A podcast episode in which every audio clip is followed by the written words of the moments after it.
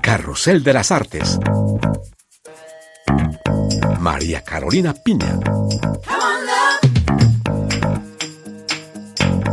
Bienvenidos a este espacio donde exploramos la rica actualidad cultural francesa. Hoy Carrusel los invita a un paseo por el mundo de la fotografía, la literatura, las series y la música francesa. Comenzamos ya. Conoceremos a la fotógrafa venezolana Ana María Arevalo, premiada en Francia por su fotoreportaje Días Eternos, un crudo relato sobre las condiciones de vida de las mujeres en centros de detención. Les contaremos sobre una relación que se perdió en los meandros de la historia, el intenso amor que unió al poeta Charles Baudelaire y su musa negra llamada Jeanne. Damos una mirada a la serie ganadora del Emmy, la francesa 10%, una comedia inteligente y sarcástica que ha hecho reír en todo el mundo. Y en este programa, una vuelta a los años 20, Les Années Folles, de la mano del sexteto de jazz parisino Jack and Gilles. Abrimos este carrusel dando una mirada al trabajo de la venezolana Ana María Arevalo. Ella es fotógrafa y milita por los derechos de las mujeres. Fue premiada en Francia por una serie impactante sobre las condiciones de vida en los centros de detención preventiva y nosotros la conocimos en el Festival Visa pour l'Image de Perpignan. La fotógrafa venezolana Ana María Arevalo plasmó en imágenes algo que muy pocos pueden o quieren ver, las terribles condiciones de vida de las mujeres privadas de libertad. Se trata de un fotoreportaje impactante bajo el título Días Eternos, imágenes que revelan el nivel de abandono estatal en los centros de detención. Ana María Arevalo. Bueno, Días Eternos es un proyecto que comencé en el 2017 en Venezuela sobre las condiciones deplorables de las mujeres en centros de detención preventiva y cárceles de Venezuela. Este año, enero, pasé tres meses en El Salvador, eh, también profundizando un poco sobre el proceso de reinserción positiva o negativa de estas mujeres, o sea que también trabajé fuera de la cárcel.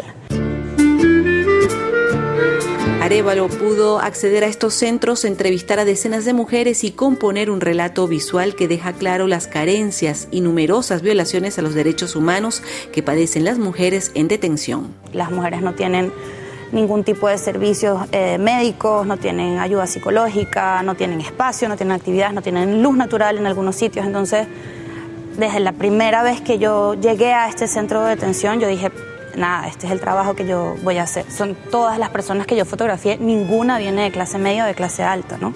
Las personas normales que están en la cárcel sin, sin ser políticas son personas muy pobres. Lo que más me impresiona es el todo de, de una situación tan terrible y tan infrahumana y tan triste. Un preso en Venezuela necesita, o en El Salvador, necesita del apoyo de la familia para poder sobrevivir esta experiencia, ¿no? Para sobrevivir esta espera eterna de que se supone que son 45 días en detención preventiva, pero que obviamente a causa de la crisis eso es mentira, eso, eso puede durar meses o años incluso, que realmente no se está hablando de esto y que la situación es muy, muy grave. La serie Días Eternos fue distinguida en la ciudad de Perpiñán con el premio Camillo Lepage, creado en honor a una fotógrafa francesa asesinada en República Centroafricana en 2014. Que mi trabajo pueda llegar a una audiencia más amplia es genial y además yo admiro el trabajo que hizo Camille y admiro además también a su madre que tiene este compromiso con nosotros los, los fotoperiodistas, ¿no? Entonces, nada, es muy importante para mí y estoy muy contenta y ahora mi plan es continuarlo en el resto de Latinoamérica.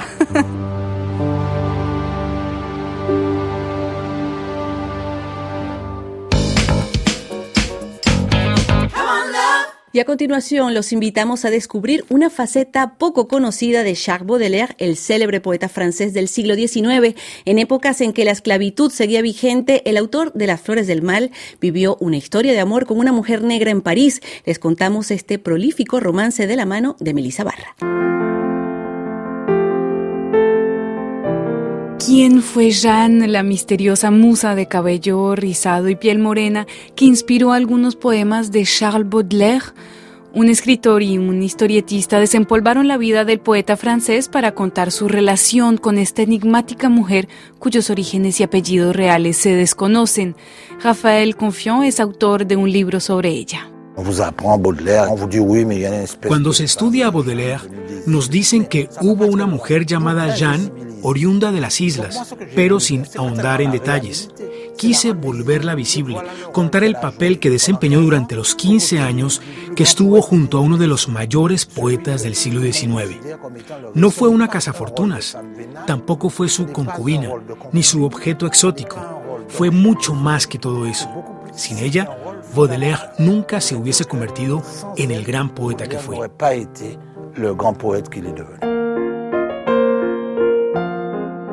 Baudelaire conoció a Jeanne en una obra de teatro cuando tenía 20 años.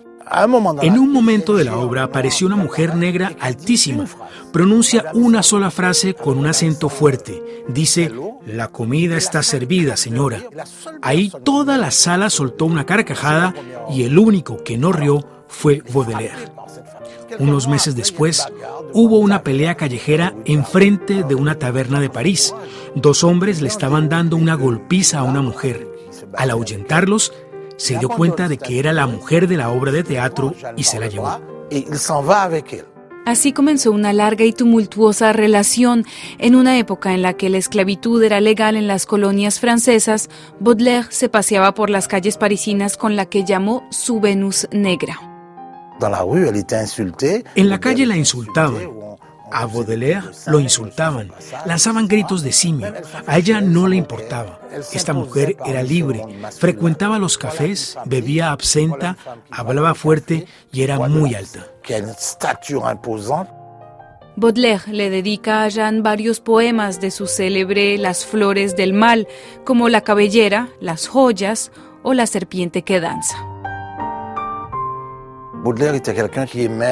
Baudelaire solía inventar sus poemas verbalmente. Jean anotaba ciertos versos, escribía ciertas metáforas que el poeta pronunciaba. Días después le entregaba un papel diciéndole, esto fue lo que creaste.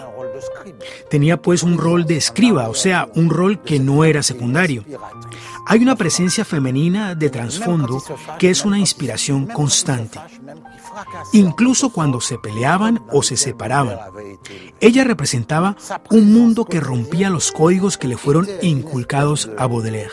Incluso en sociedades evolucionadas como las de hoy, no es fácil vivir como una pareja mixta. Imagínense cómo era en el siglo XIX antes de que abolieran la esclavitud.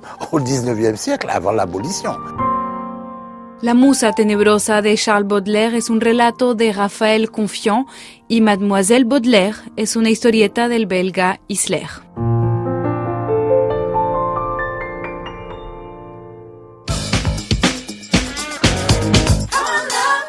Y las series francesas siguen triunfando. 10% llama a mi agente fue galardonada con un premio Emmy. Esta serie cuenta las vicisitudes de una agencia de actores de cine en pleno París. Nos lo cuenta Lucía Valentín. C'est bon ça. C'est très très bon. Je veux faire le film, mais il n'est pas question que je le fasse.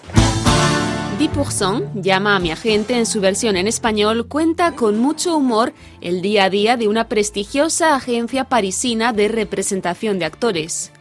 Esta serie, ganadora del Emmy Internacional a la mejor serie de drama, cuenta con cuatro temporadas y un total de 24 episodios. El público descubre el mundillo del cine desde el seno de esta agencia donde se negocian contratos y se lidia con los caprichos y susceptibilidades de cada actor. El punto fuerte de 10% es que en cada capítulo aparece una estrella del cine francés interpretándose a sí misma como Charlotte Gainsbourg o Jean Reno.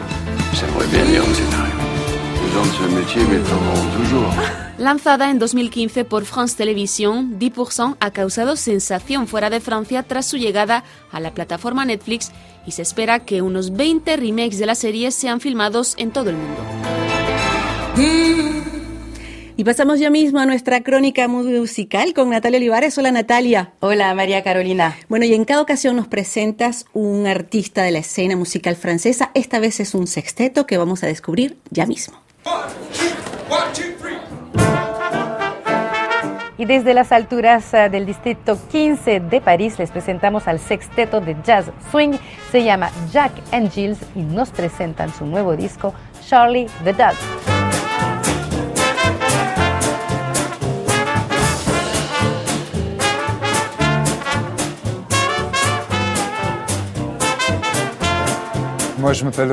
Me llamo Jocelyn Prudhomme, soy el contrabajo de los Jack and Jills. Jack and Jills, c'est le nom d'une compétition. Jack and Jills es el nombre de una competencia de danza y swing, donde los que participan no se conocen entre ellos, ya que se sortean y el desafío es tener éxito bailando en pareja sin necesariamente conocerse. Sur une danse sans bien se connaître.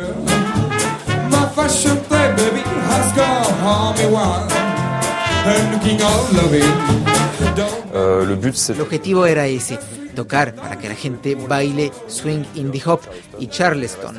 Esto es realmente el ADN del proyecto y nos quedamos en esa línea.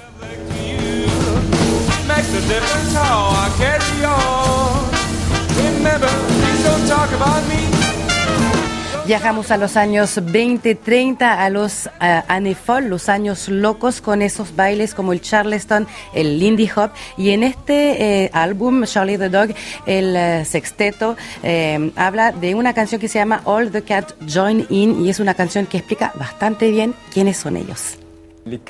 Los Cats es el apodo de los jazzmen en Estados Unidos y la canción All the Cats Join In hace referencia a eso, al hecho de reunirse entre gatos para tocar música.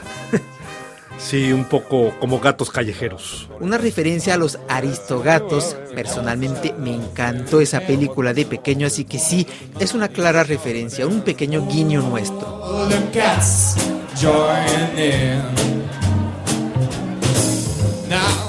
Los Jack and Jills, los Jack and Jills promocionan su álbum uh, Charlie the Dog eh, con bailarines profesionales, pero también en las calles de París para que familias enteras puedan mover el esqueleto al ritmo del swing.